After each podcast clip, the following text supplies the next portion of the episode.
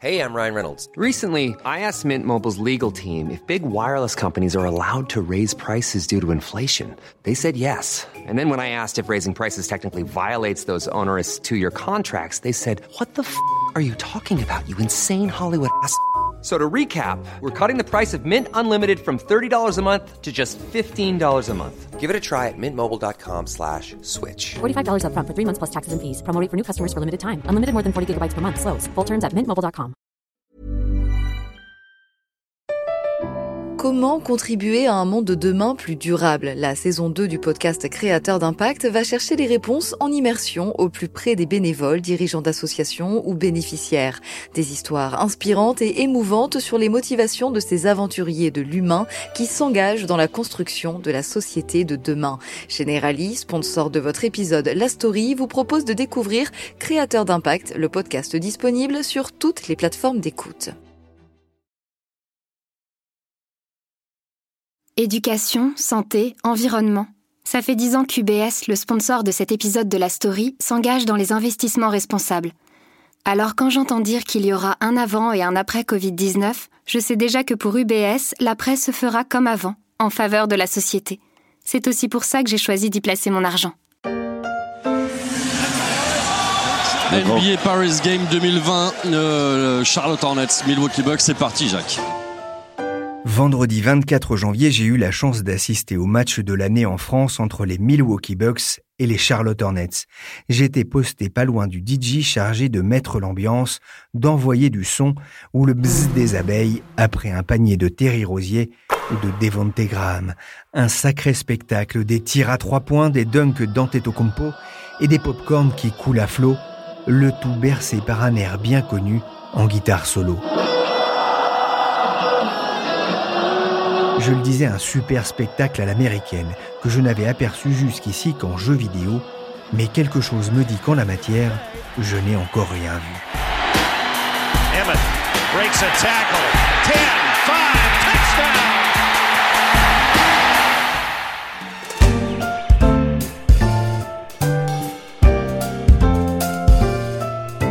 suis Pierrick Fay, vous écoutez La Story, le podcast d'actualité des échos. Je vous préviens, il va juste falloir se lever tôt pour suivre l'événement sportif de l'année, le Super Bowl. The kick is no good. And the Patriots have won their sixth Super Bowl title. oh, we're champions! We're champions! I love you, love you, dude. Hell of a game. Entre les Chiefs de Kansas City et les 49ers de San Francisco, qui succédera le dimanche 2 février aux Patriots de la star Tom Brady. Une affiche inédite pour cet événement incontournable de la pop culture américaine. Après notre épisode sur le business de la NBA, la story se penche sur un autre sport roi aux États-Unis, le football américain. Red Grange carried the ball 4,013 times for an average of 8.1 yards and scored 531 touchdowns. Red Grange est considéré comme la première grande star de la NFL, créée en 1922 aux États-Unis. On l'appelait le fantôme galopant.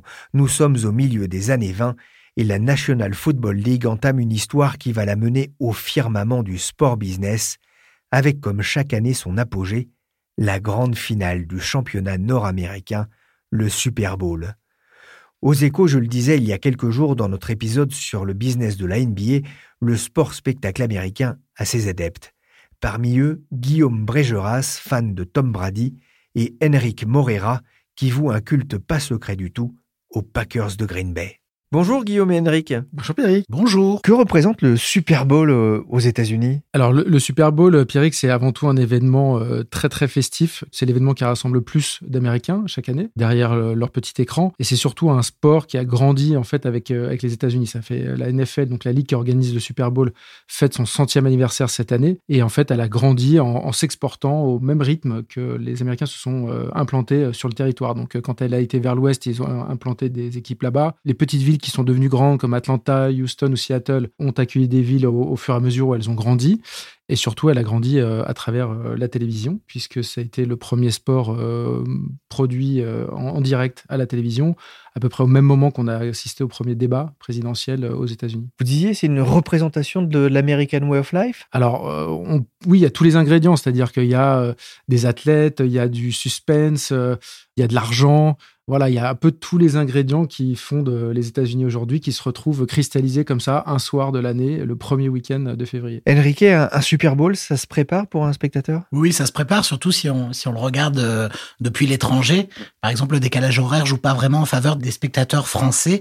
La rencontre, elle aura lieu à, à minuit et demi euh, dans la nuit de dimanche à lundi, heure de Paris. Elle devrait durer environ euh, 3h30, 3h45, en comptant le, le célèbre show de la mi-temps.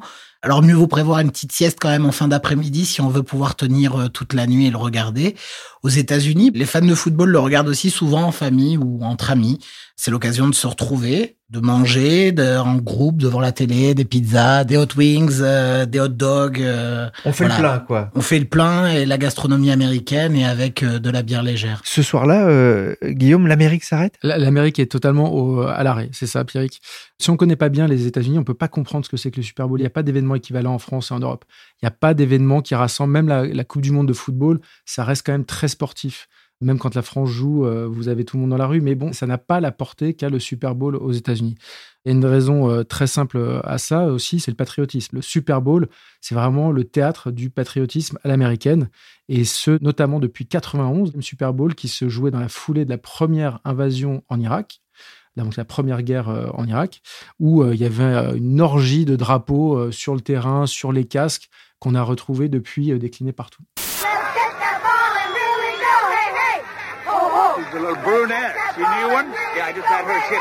La culture américaine un peu moquée d'ailleurs dans la série MASH, où l'on pouvait assister notamment à un match endiablé en Corée du Sud durant la guerre. Mais le Super Bowl franchit les frontières des États-Unis chaque année. Combien de personnes suivent la finale? Aux États-Unis, d'abord, l'audience, elle a dépassé sur les dix dernières années en moyenne les 110 millions de téléspectateurs. Dans le monde, elle est plutôt d'environ 160 millions. Et en France, elle aussi aux alentours de 300 000 spectateurs depuis 2006. Et c'est diffusion en clair, en fait. Et 110 millions de téléspectateurs euh, rien qu'aux États-Unis, c'est-à-dire euh, presque un, un, Américain sur, sur deux en âge de regarder la télé. C'est aussi le, le, le grand rendez-vous de l'année pour les annonceurs aux, États-Unis? Ah oui, c'est un vrai rendez-vous. Euh, cette année, par exemple, euh, pour les grands annonceurs, hein, cette année, les, les, 30 secondes de spots publicitaires, on, parle souvent du, prix démentiel des spots publicitaires euh, du, Super Bowl. Cette année, les 30 secondes, elles coûtent 5,25 millions de dollars, soit 175 000 dollars la seconde. J'ai fait le calcul moi-même, alors euh, faudrait peut-être recompter, on sait jamais.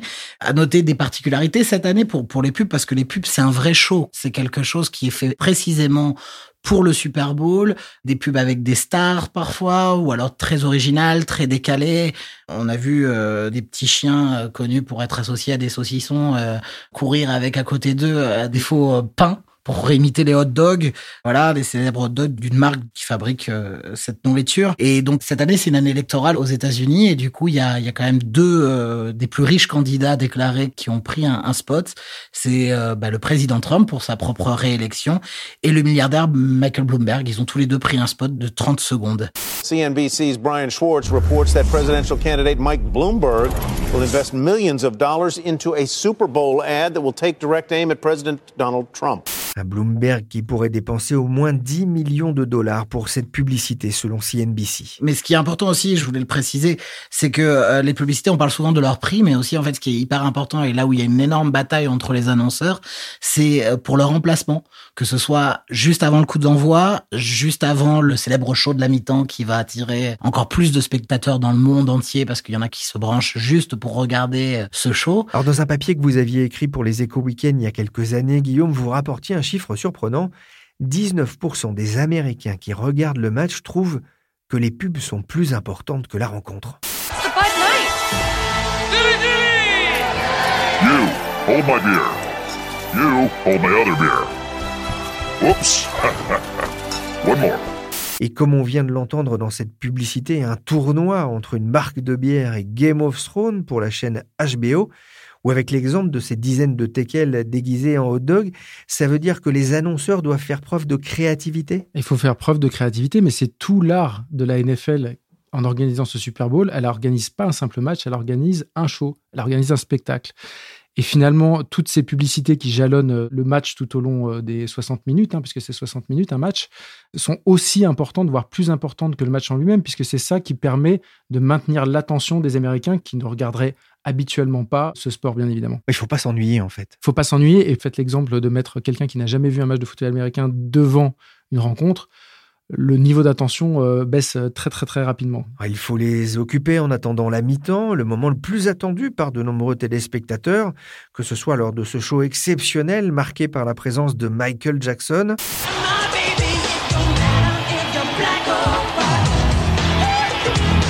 Sans oublier le boss Springsteen, Bono, les Rolling Stones, jusqu'à Maroon 5, c'était l'an dernier.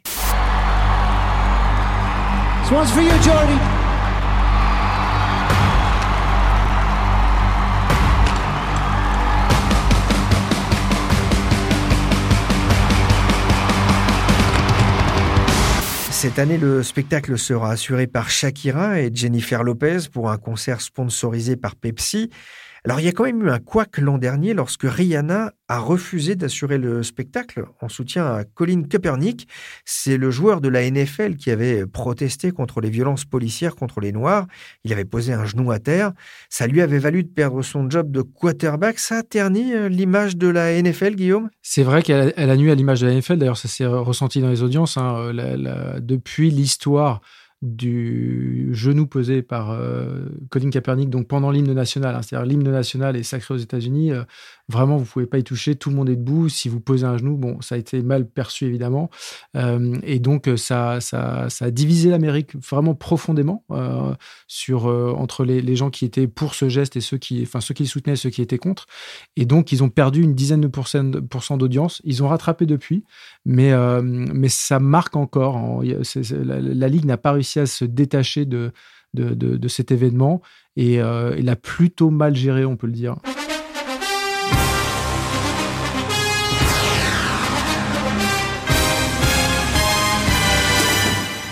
Des dizaines de millions de téléspectateurs aux États-Unis et dans le monde. Ça veut dire que les chaînes se battent pour diffuser le match? Pas vraiment en fait. Elles se battent pas puisque c'est très organisé. Il y a trois chaînes nationales qui diffusent le football américain sur la saison régulière. Les coûts sont très très chers.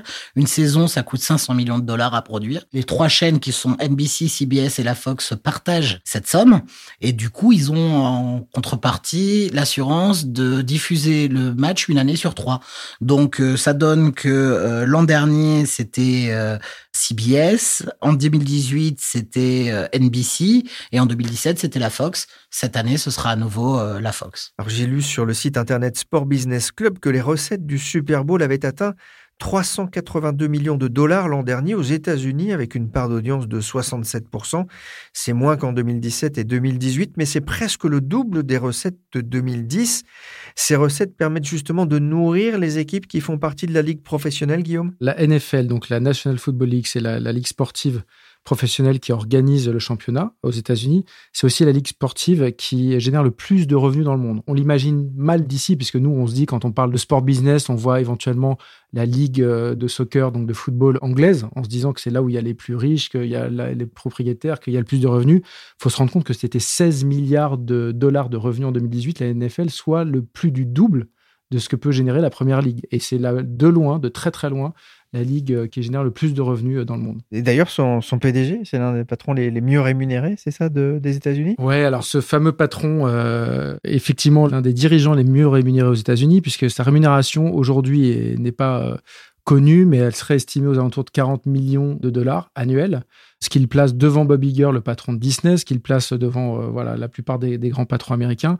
On dit qu'il aurait négocié dans son contrat l'utilisation à vie d'un jet privé, euh, la couverture santé pour toute sa famille euh, durant toute sa vie. Voilà, donc c'est vraiment un homme euh, qui pèse, comme on dit aux États-Unis, qui a droit de vie et de mort sur les joueurs quasiment, puisque d'une seule décision, par exemple, il avait banni le quarterback Tom Brady des quatre premiers matchs de la saison sur une simple suspicion de dégonflage de ballon, alors qu'évidemment tout ça n'a pas été prouvé, mon cher. suspicion, suspicion. J'ai lu un chiffre, 200 hein, millions de dollars, hein, c'est le montant des revenus annuels générés par les droits TV pour chacune des 32 équipes de la NFL. C'est un peu particulier, justement, cette structuration de, cette ligue. D'abord, c'est une ligue fermée? C'est une ligue fermée, totalement, euh, Pierrick. Chacune des 32 équipes est une franchise, avec chacune son propriétaire. Un de mes amis euh, qui connaît bien ce, milieu-là euh, disait que c'était le système le plus communiste possible au sein du royaume du capitalisme, ce qui ça résume assez bien la manière dont fonctionne la NFL. Les contrats TV et les sponsors, ça génère environ deux tiers des 16 milliards des revenus. Et ces deux tiers sont répartis de manière totalement équitable entre les 32 équipes. Imaginez la tête de Barcelone et du Real Madrid si on leur disait la même chose. Exactement, ça serait un peu problématique. Et donc, il leur reste un tiers qui est généré par la billetterie et le merchandising. Et ça, ça permet aux équipes les mieux valorisées de générer plus de revenus et de tirer plus de revenus. Ça explique aussi que les footballeurs américains euh, fassent partie des sportifs les mieux payés de la planète. Hein. C'est ce que montrait euh, Forbes, avec les basketteurs et une poignée de footballeurs comme Messi et Ronaldo. Oui, en effet, les footballeurs américains, en fait, euh, pour le classement 2019 des sportifs les mieux payés de la planète par Forbes représentaient 19 euh, joueurs sur les 100 derrière la NBA qui en compte 35, mais devant le soccer qui n'en affiche que 12, même si le premier c'est Lionel Messi, et le baseball, lui, euh, qui en présente 15. C'est généralement des quarterbacks, c'est la pièce maîtresse de l'équipe de NFL, donc c'est le joueur le plus important. ça n'a rien à voir, c'est pas le gars qui a des pièces des quarters et qui mm. permet de les mettre non, dans la... Non, le, nom vient du fait qu'il est, qu'il se situe un quart de yard en arrière de la ligne de scrimmage, c'est-à-dire la ligne d'engagement où est posé le ballon, si je me trompe Tout pas. À fait. Dans les films, hein, c'est le beau gosse qui lance le ballon très loin et qui passe. le beau gosse qui passe le ballon très très loin et qu'on essaye de ne pas toucher, qu'on protège à fond parce que c'est, comme je le disais, la pièce maîtresse. D'ailleurs, les deux premiers joueurs au classement Forbes 2019 qui sont des joueurs de football américain, hein, sont Russell Wilson, le, quarterback des Seahawks de Seattle, qui se hausse à la sixième place, avec un revenu estimé à 89,5 millions de dollars, dont 9 millions de dollars rien que pour les contrats pubs. Juste derrière lui vient Aaron Rodgers, un certain Aaron Rodgers, quarterback des Packers de Green Bay, euh, Guillaume, à la septième place avec des revenus de 89,3 millions de dollars et pareil pour lui, 9 millions de dollars de revenus publicitaires. Tom Brady est loin. Oui, justement, alors vous parlez de Tom Brady. La star, hein, justement, l'ancienne et, et la nouvelle Alors, si on considère que euh, pour être une star ou la meilleure star, il faut avoir le plus gros salaire, effectivement, on peut regarder du côté d'Aaron Rodgers. En revanche, si on regarde les titres, la star absolue, c'est Tom Brady. Il a six Super Bowls. Il n'y en a pas un seul qui lui arrive à la cheville. Joe Montana, qui est la dernière grande star à avoir euh, évolué dans ce sport, en a gagné quatre. Euh, c'était dans les années 90. La star absolue aujourd'hui reste Tom Brady, qui est quand même âgé de 42 ans, ce qui est une réelle prouesse pour exister au plus haut niveau dans ce sport euh, excessivement intense. Tom Brady hummed it in there. Don't get no better than this? One good play leads to another. Incredible! This is a clinic. Rise up. Take it to another level. Big play by Tom Brady. And it's been all number 12. Tom Brady, qui est marié à la mannequin brésilienne Gisèle Bunchen, c'est un vrai couple star. Henrik, vous avez repéré une autre star montante? Une star montante, il y a, quand même Patrick Mahomes, qui est le quarterback euh, des euh, Kansas City Chiefs, qui sont actuellement au, Super Bowl. C'est un jeune joueur, il vient d'arriver euh, sur, sur le circuit, troisième saison, et il est déjà au, présent au Super Bowl. C'est assez prometteur. Il y en a beaucoup qui pensent que effectivement il est en mesure de remporter ce Super Bowl. On verra ce qu'il en est dans la nuit de dimanche lundi. Mais euh, oui, c'est c'est la, la star montante. Qu'est-ce que vous allez faire, vous, justement, dans la nuit de dimanche à lundi? Bah, Regarder le match en direct à la maison avec euh, avec quelques amis, avec à manger, avec à boire et voilà. Ça coûte moins cher que d'y aller pour de vrai, j'imagine. Ah oui, grave.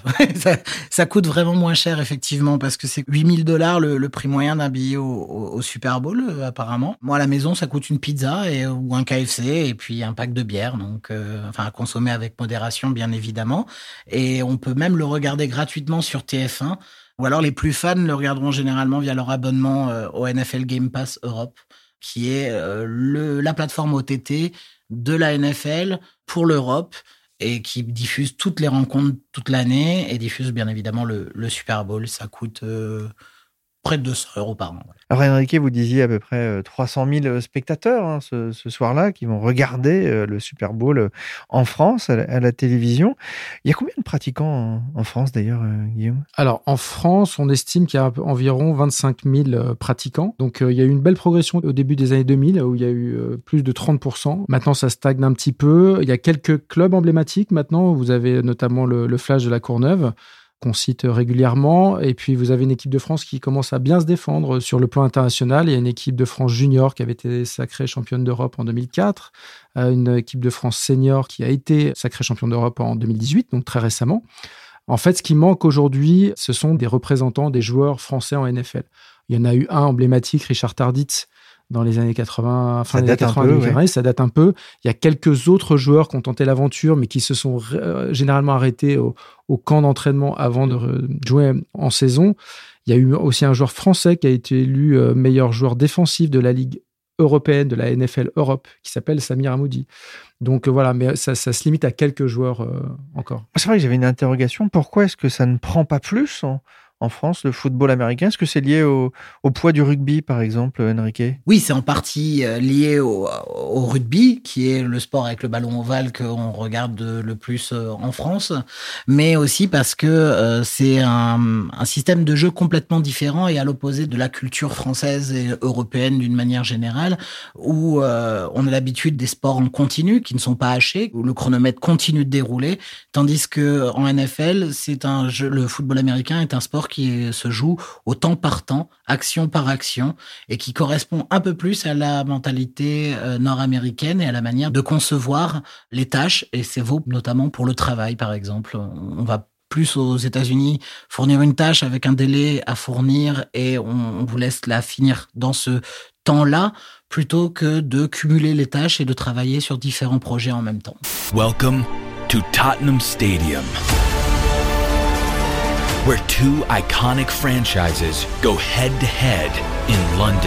Les Raiders contre les Bears, c'était le match inaugural des NFL Games sur le stade de Tottenham à Londres. Comme la NBA, la NFL mise sur l'international Oui, tout à fait. Elle est, elle- elle est même plus avancée que la NBA, on peut dire, puisque la NFL délocalise quatre matchs désormais par saison à Londres. Donc, euh, il y a quand même que 17 matchs par équipe hein, chaque saison. Donc, c'est quand même euh, voilà, un, grand euh, pas en avant vers cette internationalisation. Et il se peut, il se murmure que la NFL regarde, en tout cas étudie la possibilité de délocaliser une franchise à Londres. Donc, on aurait une équipe euh, à Londres, comme il y en a une à Los Angeles, à Houston, à, à Boston, à New York, etc. Ça va être pratique pour organiser les matchs avec le décalage horaire. Enfin, les États-Unis, il y a un décalage horaire aussi très important.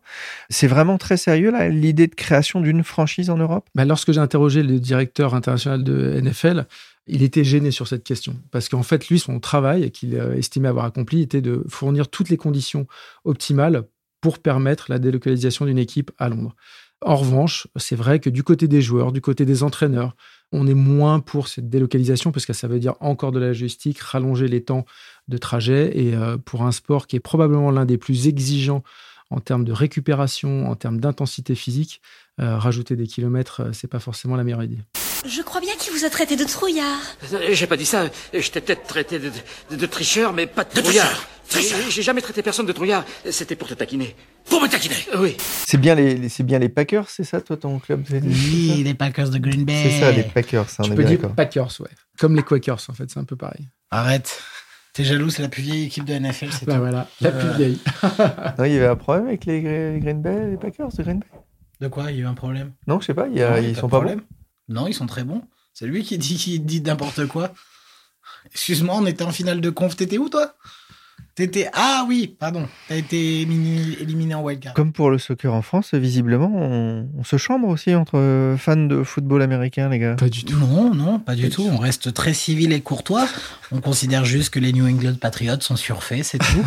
et que, euh, et que c'est facile de, de gagner quand on a le meilleur coach euh, C'est de exactement comme dans le basket ou dans le football où, où les gens qui vous disaient euh, ne pas aimer Michael Jordan il y a 15 ans, aujourd'hui se pannent devant lui. Bah voilà, dans 10 ans, on se pavanera devant les New England Patriots, mais il faudra attendre un délai de prescription pour ça.